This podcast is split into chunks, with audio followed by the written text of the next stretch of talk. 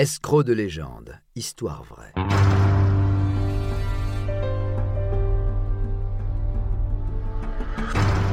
Un programme Studio Minuit. Une idée originale de John Mack. Musique David Rampillon. Narration Patrick Blandin. Enregistrement et montage Patrick Martinez-Bourna. Martin Shkreli, l'homme le plus détesté des États-Unis. Son nom vous évoque peut-être quelque chose Il est possible que vous ayez lu un article sur cet individu qui a acheté aux enchères le dernier album du célèbre groupe de rap Wu-Tang Clan, édité à un seul exemplaire.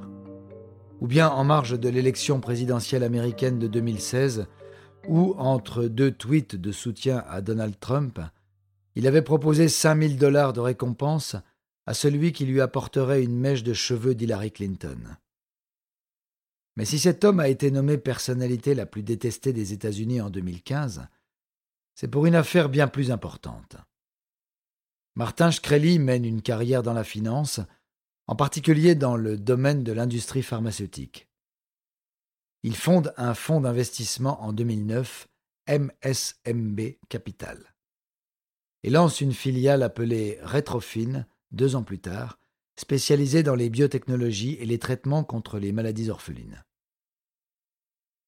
En 2014, il acquiert les droits d'un médicament traitant une rare maladie héréditaire et décide de multiplier son prix par 20. De plus, il joue sur le cours des actions pour son propre intérêt financier. Suite à ce scandale, il est mis à la porte. Il crée alors une nouvelle société, Turing Pharmaceuticals, avec laquelle il va acheter pour 50 millions de dollars les droits du Daraprim.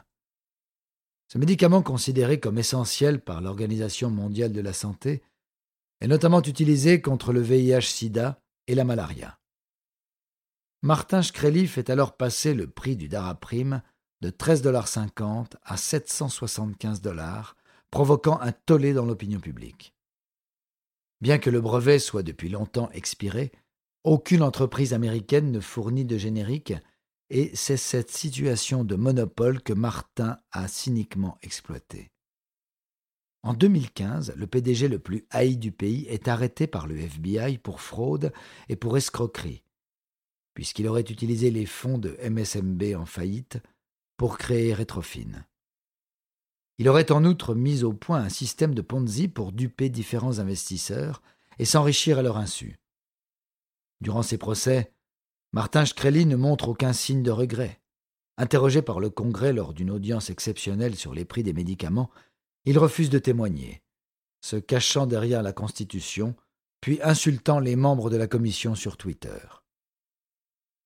D'ailleurs, L'utilisation du réseau social lui est interdite après avoir harcelé une journaliste. Son procès débuté en 2017 aboutit à une condamnation en 2018 à sept ans de prison et à 7 millions de dollars de dommages et intérêts.